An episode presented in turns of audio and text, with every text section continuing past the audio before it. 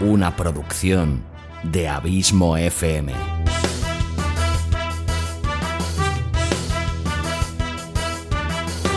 ¿Quieres disfrutar de tu tiempo libre escuchando grandes historias, audiolibros y relatos? Un podcast literalmente literario.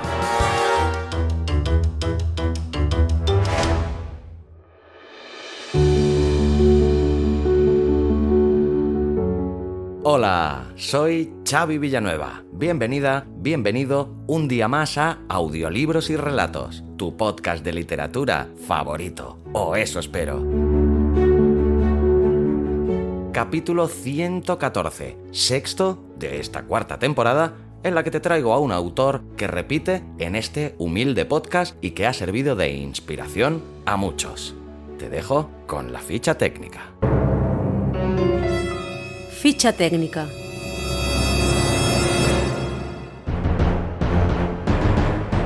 Nombre del autor y biografía.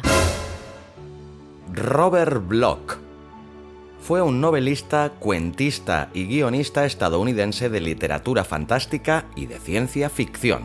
Formó parte del círculo de admiradores de Howard Phillips Lovecraft. Trabajó también como guionista cinematográfico y además como adaptador de sus propias novelas, siendo el ejemplo más famoso la adaptación de Psycho, Psicosis, que escribió en 1959 y que posteriormente popularizó la versión cinematográfica del grandioso Alfred Hitchcock. Robert Bloch es considerado uno de los más germinales autores de la literatura fantástica del siglo XX y un digno sucesor de Edgar Allan Poe y Lovecraft, pero con un estilo enteramente propio. La influencia de Lovecraft animó a Robert Bloch a escribir relatos cortos. Escribió un gran número de ellos pertenecientes a los mitos de Chulu, o como demonios se pronuncia. De hecho, se inventó dos libros frecuentemente citados en los relatos del ciclo de los mitos de Chulu, como son The Burmese Mysteries y Cults the Skulls. Elaboró también fanzines de ciencia ficción e incluso trabajó durante un tiempo en el teatro de variedades. Si quieres saber más del autor, escucha el capítulo 85 en el que te traje el fantástico relato Festín en la Abadía y te expliqué otros detalles de la biografía de Robert Bloch. Nombre del relato y sinopsis. La capa. Este es uno de los grandes relatos del autor y nos narra la historia de Paul Henderson, un hombre que se encuentra buscando un disfraz para la noche de Halloween. Encuentra una extraña tienda donde el propietario le ofrece una capa con propiedades extraordinarias y por solo 5 dólares. Al ponérsela, Henderson se siente un hombre nuevo. Esa noche, durante la fiesta de Halloween, Henderson atrae todas las miradas, en parte debido a su repentina palidez. En cambio, su mirada se siente atraída por una chica vestida como un ángel, llamada Sheila, y por una parte muy concreta de la anatomía humana, el cuello. El resto tendrás que descubrirlo escuchando este irónico a la vez que terrorífico relato. Duración del relato. 48 minutos y 24 segundos. Te doy las gracias como siempre por tu fidelidad, tu constante apoyo y por hacerme sentir tan feliz sabiendo que este podcast te gusta, te acompaña y te sirve de entretenimiento. Me encontrarás en Facebook y Twitter como Abismo FM y en Instagram como Xavi Abismo FM. Suscríbete al podcast y si eres catalán y quieres escuchar relatos en dicha lengua, busca Audiolibras y Relats. Te espero aquí la semana que viene con un nuevo relato y un nuevo autor. Larga vida al podcasting y larga vida a la audioliteratura.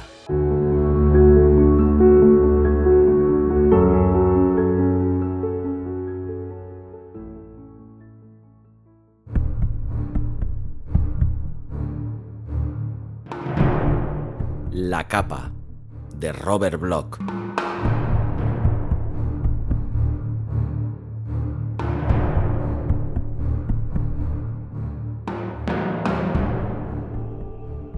Moría el sol y su sangre salpicaba el cielo mientras se deslizaba a un sepulcro que había tras las colinas. El viento, como un cuchillo, llevaba las hojas caídas y secas de los árboles hacia el oeste, como si las condujese al funeral por el sol. Mierda. exclamó Henderson para sus adentros y se detuvo pensativo. El sol se ponía en el cielo sucio y lúgubre, mientras una ráfaga de viento ominoso barría hasta una alcantarilla las hojas a medio pudrir. ¿Para qué perder el tiempo pensando en todo aquello? ¡Mierda! exclamó Henderson de nuevo. Quizá todo fuera solo la consecuencia de evocar el día en el que estaba, se dijo. Después de todo, era la puesta de sol de Halloween. La de aquel día sería la noche de Halloween, cuando los espíritus salen de paseo con sus calaveras a cuestas, tras abandonar sus tumbas excavadas en la tierra.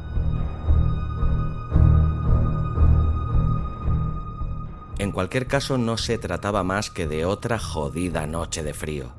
Hubo un tiempo, recordó, en que aquella noche significaba algo.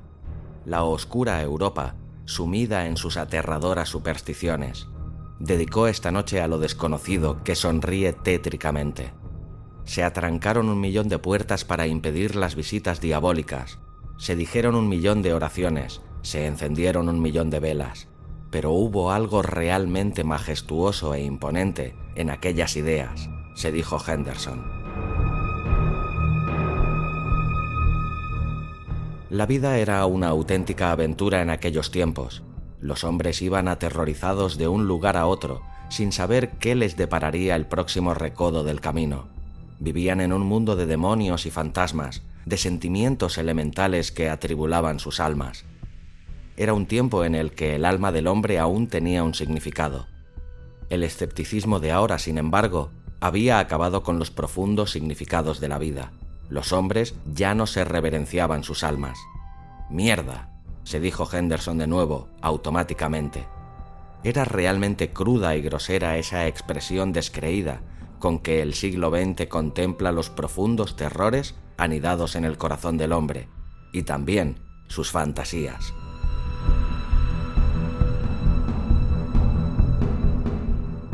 La voz que en su cabeza decía mierda tomó entonces para Henderson el lugar de la humanidad entera, esa humanidad que bien podría hacerse eco de sus sentimientos de aquel instante y hasta sus pensamientos más secretos. Así que Henderson volvió a soltar la palabra esforzándose por olvidar cualquier problema y cuestiones tan grandilocuentes como aquellas. Caminaba calle abajo en aquella puesta de sol para alquilar algo con que disfrazarse para el baile de máscaras de la noche, y mejor haría, por ello, en concentrarse en lo que buscaba, y en darse prisa en vez de consentir en aquellas ensoñaciones en estado de vigilia, pues el de la tienda cerraría antes que otros días, seguro, precisamente por ser la noche de Halloween.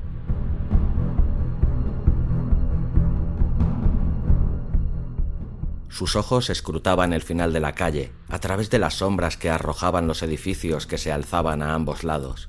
Echó de nuevo un vistazo al número de la calle en el que estaba la tienda, dirección que había obtenido en el listín telefónico. ¿Por qué diablos no encendían las luces y los escaparates de las tiendas cuando ya comenzaba a oscurecer? Apenas podía ver los números de los edificios. Cierto que era un vecindario poco menos que en ruinas, pero así y todo. De repente, se detuvo Henderson para echar un vistazo más detenido a la calle y arrancó raudo después para llegar al final.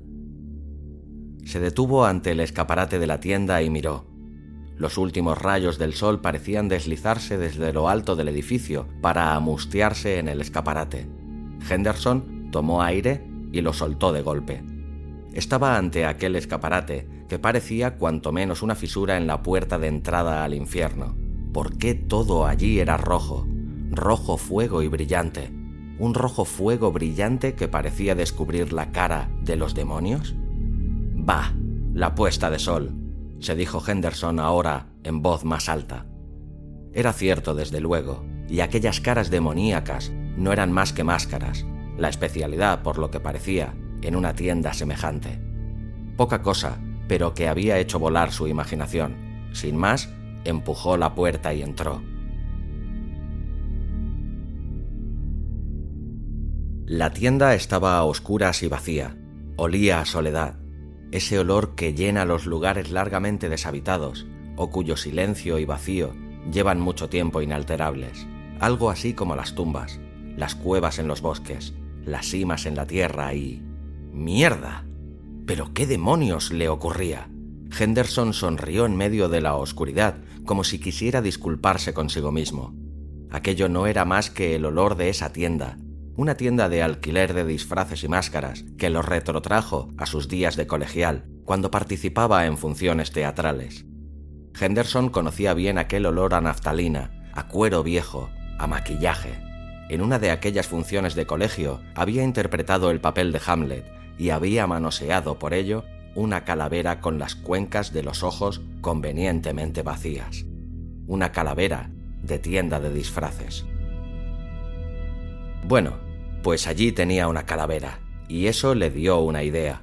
Al fin y al cabo era la noche de Halloween. La verdad es que aquel ambiente no le inspiraba vestirse de pirata, ni de turco, ni de rajá.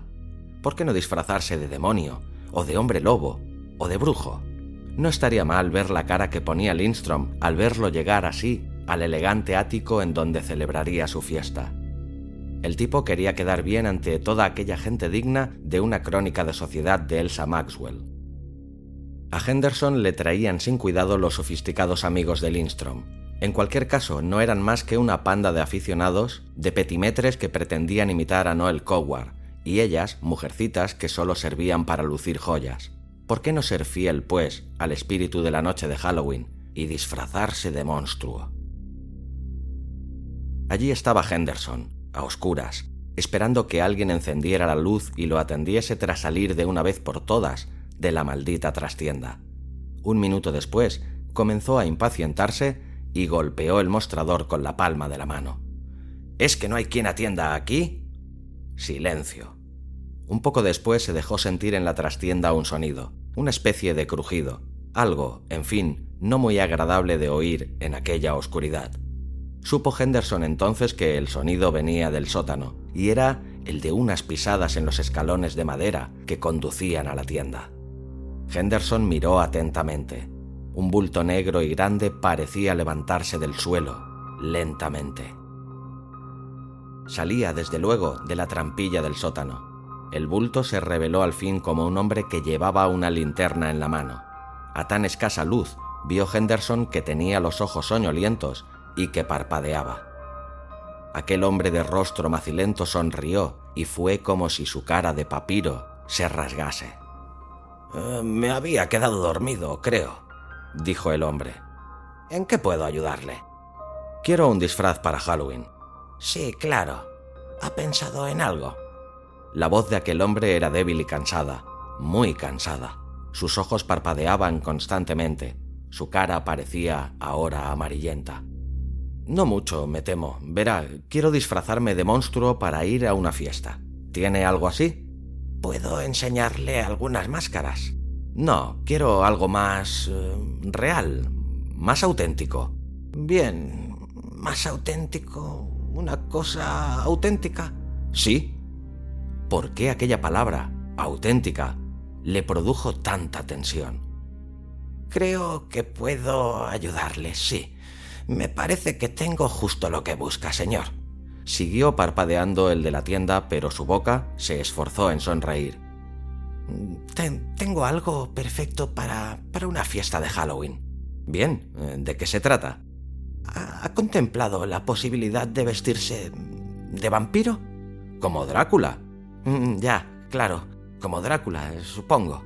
No es mala idea. ¿Le parece que tengo el tipo para disfrazarme así? El hombre le recorrió con la mirada sin dejar de sonreír. Mm, hay, vampiros de todos los tipos, señor. Usted quedaría muy bien disfrazado de vampiro. Mm, le agradezco mucho el cumplido, dijo Henderson burlón. Quizá tenga razón. ¿Por qué no? Bien, ¿dónde tiene el traje? ¿El traje? Bastará con que se ponga usted uno convencional, un traje de noche o el que desee lucir. Yo le daré la capa apropiada. ¿Una capa? Eh, ¿Eso es todo? Basta con una capa. Mm, bueno, se trata de una capa un poco desgastada, como un sudario. Sí, eh, eso es, un sudario. Eh, ya sabe.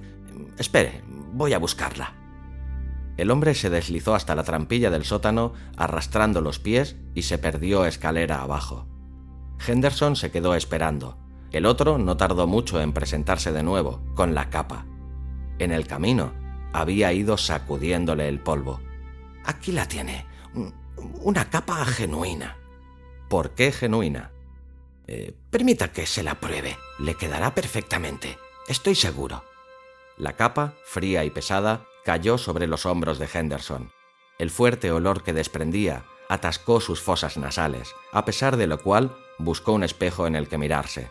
La luz era pobre, pero así y todo, comprobó Henderson que la capa, por sí sola, transformaba por completo su apariencia. Su rostro anguloso y largo parecía más huesudo y enteco. Sus ojos parecían más grandes en medio de la intensa palidez de la cara. Era una capa negra y larga. Una genuina capa, musitó el viejo de la tienda. Henderson no le había visto acercarse a través del espejo. Mm, vale, me la llevo. ¿Cuánto es? preguntó. Se sentirá muy bien con ella.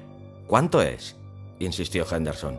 Ah, bueno, cinco dólares, digamos... Aquí los tiene. El viejo tomó el dinero, parpadeando aún más, y quitó la capa de los hombros de Henderson, que volvió a sentirse tibio. Supuso que en el sótano, de donde había llevado la prenda aquel hombre, hacía mucho frío. El viejo plegó convenientemente la capa, la envolvió y se la entregó al cliente con una amplia sonrisa. Se la devolveré mañana, prometió Henderson. No, no será necesario. Quédesela si le gusta. Se la regalo. Liquidaré el negocio en breve. Quédesela. Estoy seguro de que sabrá darle usted a esa prenda un uso conveniente. Es que... Que se divierta usted esta noche, caballero. Henderson se dirigió a la puerta un tanto confundido. Ya iba a salir, cuando se volvió con la intención de decir adiós al viejo, sumido en la oscuridad. Aquel viejo que no dejaba de parpadear. Pero vio entonces tras el mostrador dos ojos brillantes, ardientes, que no parpadeaban.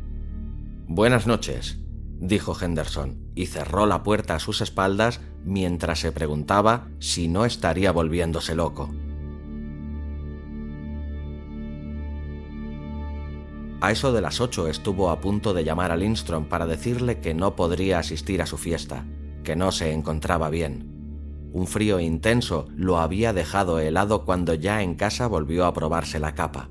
Tan mal se sentía que al mirarse en el espejo se vio borroso. Tras un par de tragos, sin embargo, volvió a entrar en calor y a sentirse bien. Como no había probado bocado, el alcohol corrió vertiginosamente por su sangre. Se probó de nuevo la capa y paseó con ella puesta por el apartamento, mientras ensayaba gestos y maneras con las que parecer aterrador. Caramba, pero si parecía un vampiro de verdad. Luego pidió un taxi por teléfono y bajó al vestíbulo del edificio. Ya estaba embozado en su capa, en la acera, cuando llegó el taxi. Me gustaría que me llevara a... comenzó a decir. Claro, dígame. Le he llamado para que... dijo Henderson con voz gutural, mientras volvía a temblar de frío al punto de querer quitarse la capa, cosa que al cabo no hizo. Sí, bien, dígame. Arrancó al fin el coche. Henderson se hundía en el asiento de atrás. Usted dirá, jefe. Perdón, señor. Temeroso, aunque sin saber por qué, el taxista no quería ver la cara de su cliente mientras Henderson le indicaba la dirección a la que dirigirse. Al fin echó una mirada rápida a Henderson que parecía aún más hundido en el asiento de atrás. Entonces comenzó a reírse el pasajero y el taxista a experimentar una cierta sensación de pánico, por lo que pisó el acelerador hasta poner su vehículo al límite de la velocidad admitida por las autoridades. Henderson se reía ahora a carcajadas y el taxista, un hombre muy impresionable, conducía rígido, como clavado en su asiento.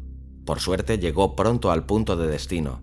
Henderson pagó la carrera y se apeó sin más del taxi, yéndose incluso sin esperar a que el conductor le diese la vuelta. Debo tener una pinta de veras impresionante, se dijo muy complacido mientras esperaba el ascensor.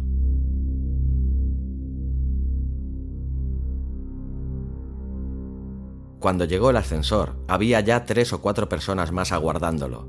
Henderson ya los conocía de otra fiesta en el ático de Lindstrom, pero ellos no parecieron reconocerle, cosa que le gustó mucho. Sobre todo le gustaba comprobar el aspecto tan distinto al suyo habitual que le daba aquella capa, una simple capa. Los otros iban vestidos con mucha propiedad, tal y como exige la etiqueta de un baile de máscaras. Una dama parecía salida de un cuadro de Watteau, iba disfrazada de pastorcilla, la otra iba de bailaora española, y un tipo muy alto se había vestido como para protagonizar la ópera Pagliacci, mientras el otro llevaba puesto un traje de torero. Aún así, Henderson los había reconocido a todos perfectamente. En realidad, aun disfrazándose, no pretendían otra cosa que seguir siendo lo que eran, gente de muy buena posición. Los hay que aprovechan un baile de disfraces para vestirse como más íntimamente les gustaría hacerlo a diario, para dar rienda suelta a sus deseos reprimidos. Y hay gente que se viste en estas ocasiones para realzar su aspecto, para sugerir incluso que pueden ir mucho más allá de lo que se piensa. Aquellas dos mujeres en realidad no hacían otra cosa que resaltar sus magníficas siluetas, y aquellos dos hombres no pretendían sino acentuar su masculinidad y atractivo, como lo hacen un torero o un cantante de ópera. Son cosas que mueven a la compasión, pues resultan un tanto lamentables. Estos pobres tontos, en el fondo, van a los bailes de máscaras para satisfacer sus anhelos reprimidos, para dar gusto a su imaginación devastada. Por eso, acuden a una teatralidad elaborada, aunque al cabo todo parezca una simple puesta en escena de aficionados. ¿por qué no se atreven a salir así vestidos a la calle? No era la primera vez que Henderson pensaba en estas cosas. Claro que los que subían con él en el ascensor eran un par de hombres y un par de mujeres de muy buen ver, saludables, hermosos, llenos de vitalidad, cuellos bien conformados en ellas y robustos los de ellos. Henderson se detuvo en la contemplación de los brazos de la mujer que iba a su lado, la disfrazada de pastorcilla. Estuvo mirándola largo rato, de tal manera que los otros se agruparon en un rincón de la cabina como atemorizados. Pero él no se dio cuenta. Seguía mirando intensamente a la mujer, y ésta, incómoda, a punto de abrir la boca para decirle algo, cuando el ascensor se detuvo en el ático. Entonces desvió los ojos de ella. Entonces reparó en el miedo con que lo habían contemplado. ¿Qué diablos pasaba? Primero el taxista, Ahora estos, miradas extrañas, como si no se notase que iba disfrazado. Quizás se había pasado con los tragos para entrar en calor. Bueno, no era el momento de considerar tal posibilidad. Allí tenía a Marcus Lindstrom, que le ponía una copa en la mano. Mirad quién ha venido. ¡Ah, gran canalla! ¡Golfo! No hacía falta fijarse mucho para ver que Lindstrom, que así saludaba su presencia, estaba ya un tanto borracho, como en todas las fiestas alto y corpulento, el anfitrión nadaba en alcohol. Bebe un trago, Henderson, camarada. Date prisa antes de que me acabe todas las botellas. Mira, la verdad es que tu disfraz me ha impactado. Debo reconocerlo. Estás magnífico. ¿Dónde lo has conseguido? ¿Y ese maquillaje tan perfecto? ¿Maquillaje?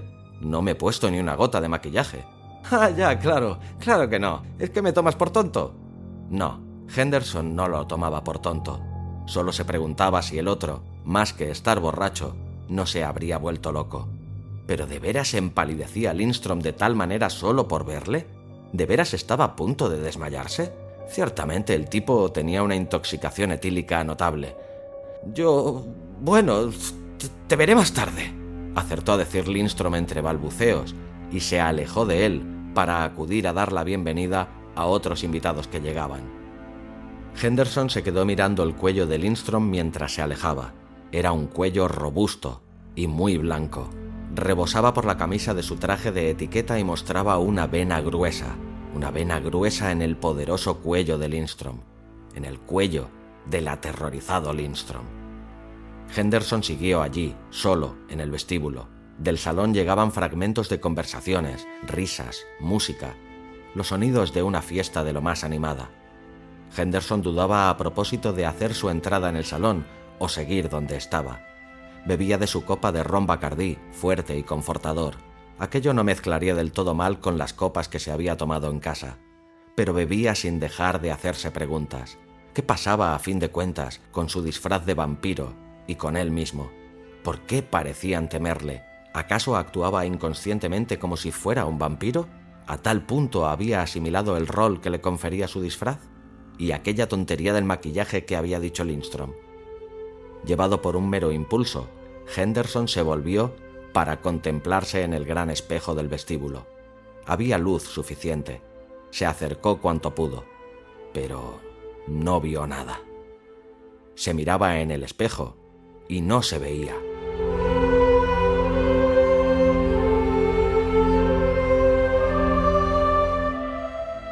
Henderson comenzó a reírse bajito, despacio, demoníacamente, con una risa agolpada en su garganta, y mientras reía así, mirando aún al espejo en el que no se observaba, su risa se volvió una especie de graznido, un grito lamentable. Estoy borracho, musitó para sí. Me he debido de emborrachar bien a modo en el espejo de mi apartamento sí que me he visto, aunque un poco borroso y ahora ni me adivino. Y encima me parece que estoy haciendo el ridículo, pues la gente me rehuye. No, verás, si hasta voy a tener alucinaciones, aunque puede que tampoco las vea. Las alucinaciones, digo, ángeles, cosas así. Hablaba muy para sí, muy bajo, con voz gutural. Ya verás cómo se me acaba apareciendo un ángel. No, si ya lo tengo ahí, a mi espalda, junto a mi hombro derecho. Hola, angelito de la guarda. Hola. Henderson se volvió de golpe. Allí lo tenía. Allí la tenía, mejor dicho, cubriéndose también con una capa negra, la melena como un halo que enmarcara su pálido rostro, su hermosa y sonriente cara, su gesto de orgullo, sus ojos de un azul celestial, sus labios de un rojo infernal. ¿Eres real? preguntó Henderson con mucha gentileza. No, bueno, seguro que me dices que soy un imbécil por creer en los milagros. Este milagro que contemplas se llama Sheila Darrell y va a empolvarte la nariz con tu permiso. Claro, por favor. Hazlo ante este espejo que te ofrece cortésmente Stephen Henderson, dijo el hombre de la capa, sonriendo ahora. Se apartó del espejo sin dejar de mirarla. La joven le respondió sin palabras, sonriéndole deliciosamente. ¿Es que nunca has visto una mujer empolvarse la nariz? dijo después, sin dejar de sonreírle. Nunca supuse que los ángeles se maquillaran, pero debo admitir que no sé mucho acerca de los ángeles. A partir de ahora, me pondré a estudiar cuanto se haya escrito sobre ellos, te lo prometo. Quiero saber muchas cosas, así no te extrañes si esta noche me la paso dando vueltas a tu alrededor mientras tomo apuntes en mi cuaderno de notas. ¿Un vampiro necesita tomar apuntes? Bueno, es que soy un vampiro muy inteligente y por ello muy estudioso. No soy como esos pesados del cine, ni como esos capullos de Transilvania y por ahí. Seguro que te parezco más encantador que todos ellos, ¿no? No, la verdad es que no te pareces a ellos, dijo la chica burlona. Pero un ángel y un vampiro, no sé yo si casan bien. Parece una combinación un poco rara. Podemos intentar convertirnos, tú a mí y yo a ti, dijo Henderson. Y mira, después de todo me da la impresión de que tienes algo diabólico. Esa capa negra que llevas, por ejemplo. Una capa negra sobre tu vestido de ángel. Curioso. Un ángel negro. Un ángel de la oscuridad. Ya sabes, todos esos rollos. Aún siendo tan celestial, tienes una pinta de lo más mundana. Henderson estaba entusiasmado. Las ideas le llegaban como un ciclón. También los pensamientos y los recuerdos. Sin dejar de hablar, evocaba conversaciones al respecto en las que siempre se había mostrado como un consumado escéptico. En cierta ocasión, por ejemplo, había dicho que no existía ni podía existir eso que se llama amor a primera vista, pero era una cosa de las novelas y del teatro, que necesitan de lo que sea con tal de desarrollar una acción. Sostenía igualmente que la gente en realidad aprende del amor en esas novelas y en esas piezas teatrales tan ilusorias, por lo que acaban creyendo todos en la falacia del amor a primera vista, cuando en realidad lo único que hay es un deseo. Pero Sheila, aquel ángel rubio, Sheila parecía haber llegado hasta él para espantarle todas sus ideas al respecto, además de rescatarlo de la preocupación que había observado poco antes a propósito de su posible borrachera, y el miedo que inspiraba a los demás con su inocente capa de tienda de disfraces. Sus blancos brazos, sus labios rojos, sus ojos azules. Todo aquello era real. Ya estaba bien de espejitos en los que no veía, ya estaba bien de sus sensaciones de borracho. Puede que en sus ojos se reflejaran de algún modo aquellos pensamientos. Bueno, dijo ella con un suspiro. Espero que tus estudios te resulten provechosos. Sí, seguro. me desvelarán los misterios de todo esto. Pero hay algo que me gustaría saber, algo que supongo está relacionado con la divinidad. ¿Bailan los ángeles? ¿Por qué no? Pasamos al salón. Entraron del brazo, felices. Todos los que allí estaban bailaban entre risas. Corrían con generosidad las bebidas espirituosas, y al poco de hacer ellos su entrada en el salón, los demás fueron apartándose para conversar en grupos pequeños, lo propio de estas fiestas. Aquella atmósfera que Henderson detestaba se manifestaba una vez más tal cual es. Quizá, además, fuera que el mero hecho de llevar aquella capa sobre los hombros hacía más adusto y sarcástico a Henderson, y que por eso acrecentara su palidez y que lo llevara a observar a los demás en silencio. Sheila parecía mirarlo con gracia, incluso con un gesto de broma. Vamos, actúa contra ellos como lo haría un vampiro, le dijo riéndose y apretándole el brazo con calor. Henderson seguía repasando con la vista a las parejas, deteniéndose acaso de manera descarada en la observación de las mujeres. Aquello hizo que poco después cesaran las risas y todos se volvieran a mirarle, incómodos. Henderson se puso a recorrer el salón entonces, con aires de ser la real encarnación del ángel de la muerte. Aquello era un mar de murmullos. ¿Quién es ese hombre? Subimos en el ascensor con él y... Tiene unos ojos... De vampiro, sí. ¿Qué tal va todo, Drácula? Se dejó sentir de repente la voz de Lindstrom, que se dirigía a él en compañía de una morena disfrazada de Cleopatra. La chica parecía tan bebida como el anfitrión de la fiesta. Tenían ganas de bromear. A Henderson le gustaba tratar con Lindstrom en el club, cuando estaba sobrio y era un hombre respetable y correcto, pero el comportamiento que mostraba ahora le parecía particularmente reprobable. Siempre le parecía un tipo desagradable en las fiestas, en cuanto se ponía a beber. Mi querida amiga, comenzó a decirle Lindstrom a la morena, quiero presentarte a un buen amigo, el conde Drácula. Ya ves, he querido invitarte a mi fiesta y al parecer se ha traído a su hija. También quise invitar a su abuela, pero me dijo que esta noche tenía que acudir a un sábado con la vieja tía Jemima.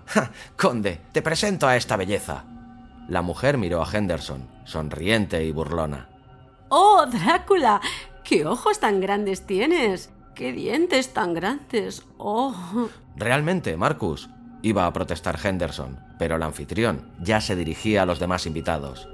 Amigos míos, queridos todos, quiero presentaros al único vampiro que vive en cautividad, Drácula Henderson, el único vampiro con dentadura postiza.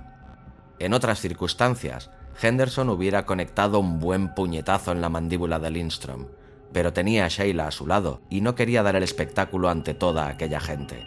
Así que decidió seguir la broma del otro. ¿Por qué no ser como un vampiro? Sonrió pues a la chica, se irguió Henderson, adelantó la barbilla y frunció el ceño. Se ajustó con las manos la capa, volvió a sentir aquel frío, pero se divertía. Comprobó que los bajos de la capa no estaban precisamente limpios. Era la primera vez que reparaba en ello, tenían algo que parecía barro seco o polvo. La seda de la capa resbalaba entre sus dedos mientras la asía con su mano de largos dedos para cerrarla sobre su pecho. Se sintió poseído por un sentimiento extraño. Abrió desmesuradamente los ojos, cuyo ardor sentía. Abrió también la boca. Sintió la tensión de un extraño poder dramático. Miró a Marcus Lindstrom y vio su cuello robusto, aquella vena grande e hinchada. Experimentó un impulso irreprimible. Se acercó al cuello de Lindstrom con los ojos entornados, aquel robusto cuello de su amigo alto y corpulento. Disparó hacia él sus manos como dardos.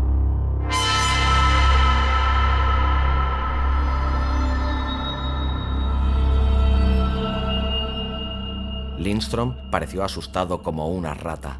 Tenía el rostro tan blanco, congestionado ahora, rojo de sangre.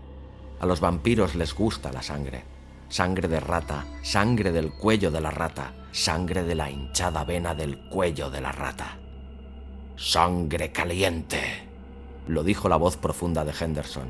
Él mismo se sorprendió al oírselo decir, y aquellas manos que se dispararon como dardos hacia el cuello del otro eran las manos de Henderson, y él mismo se sorprendió apretando con fuerza el cuello de Lindstrom para que se abultase aún más su vena y cuanto más apretaba su cuello, más rojo se tornaba el rostro de Lindstrom. Ya tenía la sangre agolpada en la cabeza. Sangre. Henderson abrió la boca dispuesto a morderlo. Sintió el aire en los dientes. Ya se disponía a clavarlos en aquel cuello poderoso. Después... Ya está bien, déjalo. Era la voz dulce y a la vez enérgica de Sheila. Sintió sus dedos apretándole un brazo. Henderson se detuvo y la miró. Soltó entonces a Lindstrom, que boqueaba desesperadamente, en busca de aire.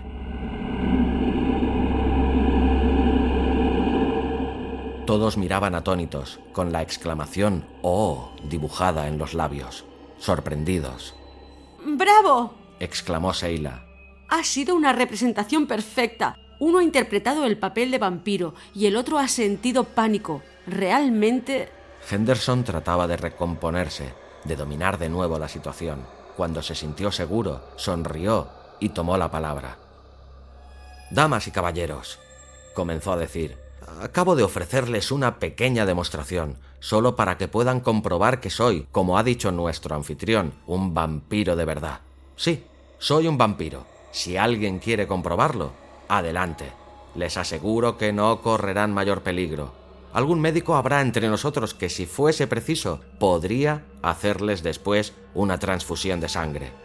El oh de asombro se borró de los labios de los allí presentes para dar paso a una risa distendida que borboteó en todas las gargantas. Era en parte una risa histérica, sin embargo. Henderson también reía. Marcus Lindstrom lo mismo, pero mirando aún a su amigo con los ojos aterrados. Y su amigo lo sabía.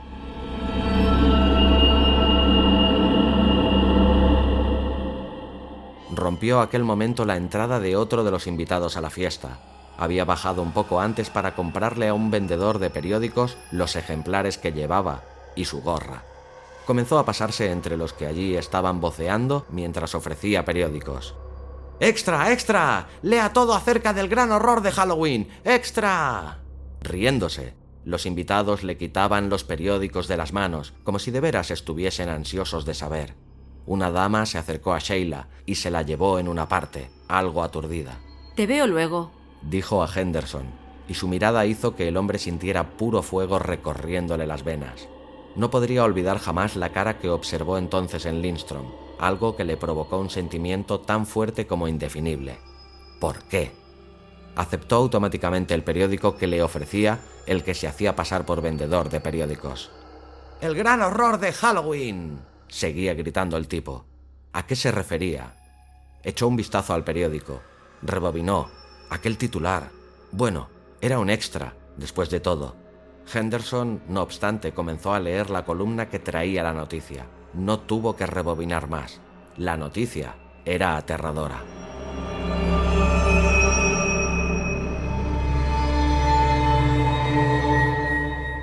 Fuego en una tienda de disfraces.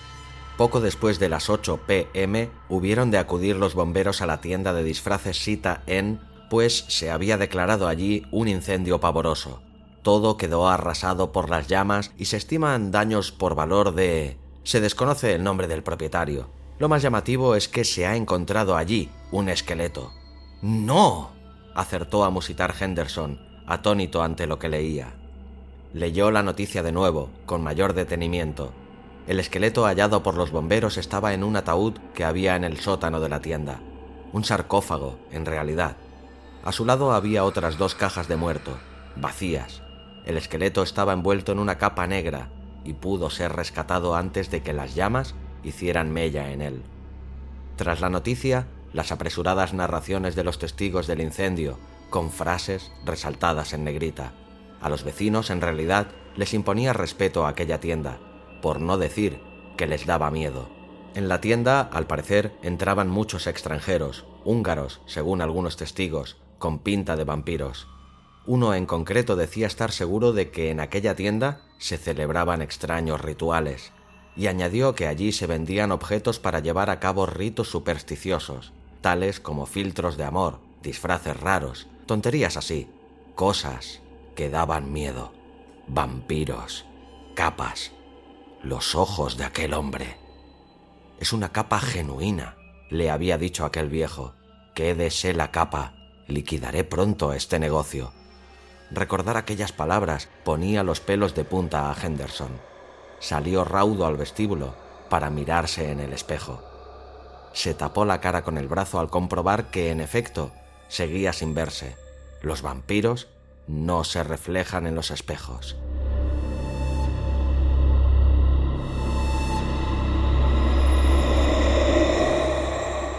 Ya no tenía que preguntarse por qué parecía extraño a todos. Ya no tenía que preguntarse por qué le atraían los brazos desnudos de las mujeres y los cuellos, y había querido atacar a Lindstrom. Dios mío, todo era cosa de la capa, de aquella capa negra. No le cabía ya la menor duda. Y aquel barro seco en la capa, barro de una tumba, estaba claro. Aquella fría capa le había hecho sentirse un vampiro auténtico. Era una prenda maldita, una prenda que había pertenecido a un muerto viviente. Incluso una mancha que tenía la capa podía ser sangre reseca. Sangre. No estaría mal volver a ver sangre, sería incluso bonito. Y probar su gusto salado y tibio, y su color rojo, color vital, un color que fluye. No, pensar todo aquello era una locura. Estaba borracho, nada más, enloquecidamente borracho. Mi pálido amigo, mi amigo el vampiro. Era Sheila, de nuevo a su lado, y se sobrepuso el latido del corazón de Henderson a todos los horrores que lo atribulaban. Nada más contemplar los brillantes ojos de la chica, su boca tibia que era una invitación roja, sintió Henderson que lo invadía una grata oleada de calor. Dirigió entonces la mirada al blanco y distinguido cuello de la joven que parecía brotar de su propia capa, y de nuevo esa deliciosa oleada de calor, amor, deseo y hambre. Ella tuvo que ver todo aquello en sus ojos, pero ni se inmutó. Por el contrario, le devolvió una mirada ardiente. Sheila también le amaba, se dijo él. Impulsivo, Henderson se despojó de la fría y pesada capa. Se sintió libre, algo en su interior le había avisado de que no se despojara de la capa, pero lo hizo. Era una prenda maldita. No era cosa de seguir con ella puesta cuando parecía claro que en breve tendría en sus brazos a la chica, para besarla, para apretarla contra su pecho. No quería ni pensarlo. ¿Cansado del disfraz? le preguntó ella. Con un gesto similar se despojó también de su capa para mostrar su glorioso vestido de ángel su rubia perfección provocó un nudo en la garganta de Henderson. Un ángel, acertó a musitar. Un demonio, bromeó ella, y se abrazaron con ardor. Henderson tenía la capa de la mujer junto con la suya, en un brazo. Permanecieron con sus labios unidos hasta que Lindstrom y un grupo de invitados irrumpieron allí, haciendo ruido. El anfitrión, al ver a Henderson, torció el gesto con desagrado. Tú eres un... acertó a decir. Ya me iba, dijo Henderson con una sonrisa condescendiente. Tomó del brazo a la chica y salieron para dirigirse al ascensor. La puerta se cerró de golpe ante la cara de Lindstrom, que estaba terriblemente pálido y los miraba con ojos febriles. Así que nos vamos, dijo Sheila en un susurro, apoyando la cabeza en el hombro de Henderson. Sí, nos vamos, pero no iremos a ningún lugar terrenal, ni a mi reino. Quiero que vayamos al tuyo. ¿Te refieres al jardín que está mucho más allá de los tejados? ¿No será solo la azotea? Sí, ángel mío. Quiero que hablemos con tu cielo de fondo. Quiero besarte en las nubes y quiero... Sus labios seguían unidos cuando el ascensor llegó a la azotea. Ángel y demonio, qué gran combate. Sí, yo también lo creo respondió la chica. ¿Y nuestros hijos? ¿Tendrán halos o cuernos? Las dos cosas, seguramente. Caminaron de la mano por la azotea solitaria. Después de todo, era Halloween.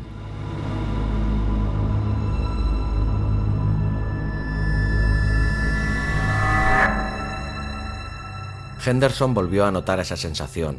En el piso de abajo estaban Lindstrom y su gente, aquella buena sociedad, bebiendo hasta reventar. Allí arriba todo era paz, silencio, oscuridad.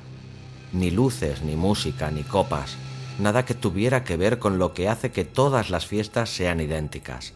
Una noche como el resto de las noches, sin más, aunque a la vez, y por estar con ella, fuese una noche distinta, única.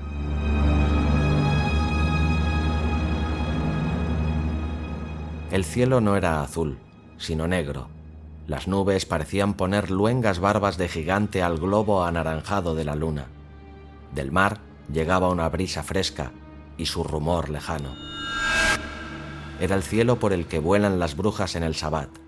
Era la luna de los magos, la luna del arenoso silencio de quienes oran en las misas negras, de los que musitan invocaciones no menos mórbidas. En algún lugar del cielo, las nubes adoptaban formas monstruosas. Era Halloween, al fin y al cabo. Comenzaba a dejarse sentir de veras el frío. Dame la capa, pidió Sheila. Henderson se la ofreció al instante y el cuerpo espléndido de la joven fue aún más resaltado por el esplendor negro de la seda de la capa. Sus ojos parecían ahora más luminosos, ardientes, unos ojos que llamaban a Henderson de forma irresistible. La besó estremeciéndose. Te has quedado frío. Ponte la capa. Sí, ponte la capa, se dijo Henderson. Hazlo sin dejar de contemplar su cuello. Cuando la beses de nuevo, sentirás la necesidad de hundir amorosamente tus dientes en su cuello. Ella se rendirá, se entregará a ti definitivamente y verás saciadas tus hambres. Ponte la capa, cariño. Permite que insista. Dijo Sheila con mirada impaciente, ardiendo en su propio fuego. Henderson temblaba. Ponerse la capa llegada de las tinieblas, una capa extraída de una tumba, la capa de la muerte, la capa del vampiro, la capa demoníaca impregnada de frío, de muerte en vida, la capa que provocaba en su alma un hambre indecible. Así.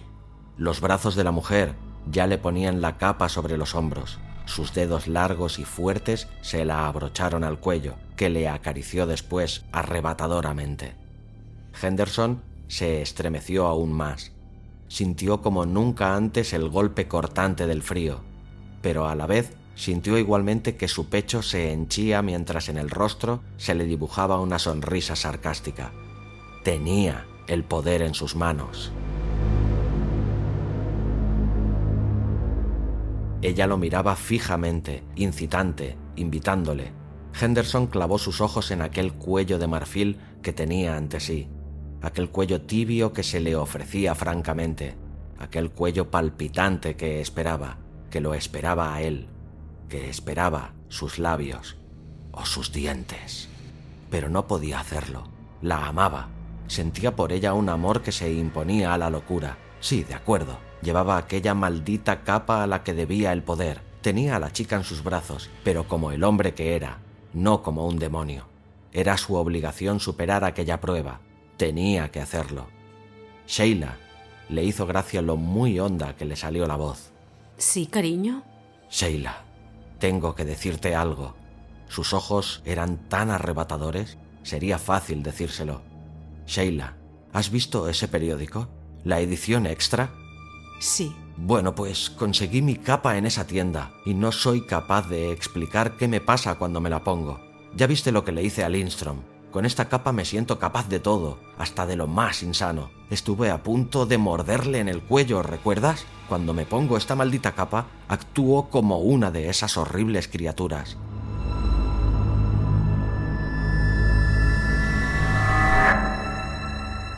¿Por qué se quedaba tan tranquila? ¿Por qué no mostraba ni un leve espanto en su mirada? Pobre infeliz, qué inocente. Quizá no le había entendido una palabra de lo dicho ¿por qué no huía de él?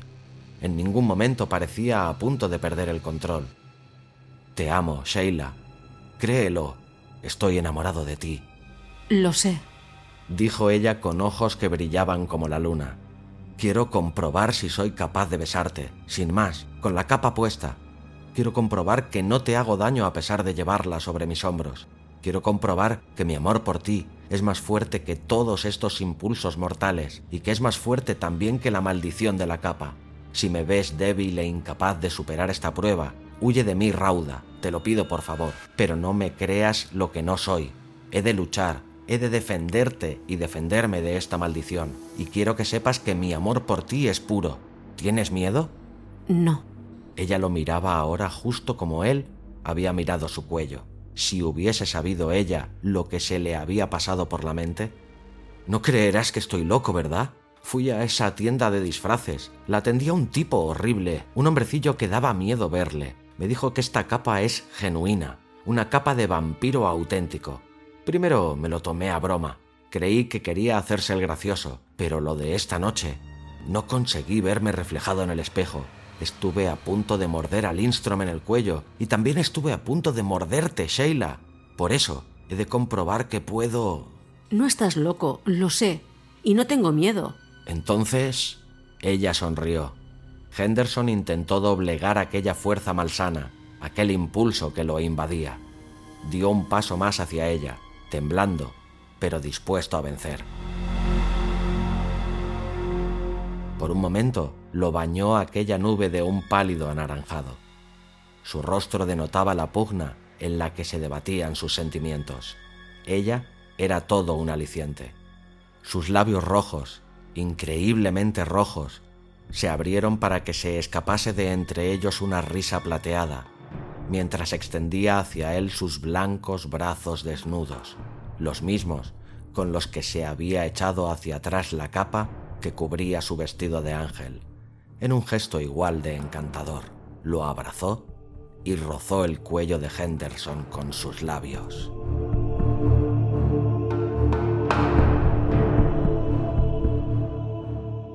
Nada más verte ante aquel espejo, supe que tu capa era como la mía. Yo también la alquilé en esa tienda.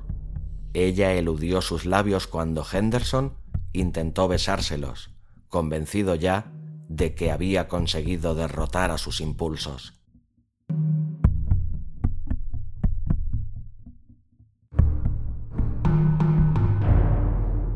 Y entonces sintió el frío, el duro mordisco de los blancos y perfectos dientes de Sheila, clavándose en su cuello como un dulce aguijonazo, y se hizo la más completa oscuridad sobre él.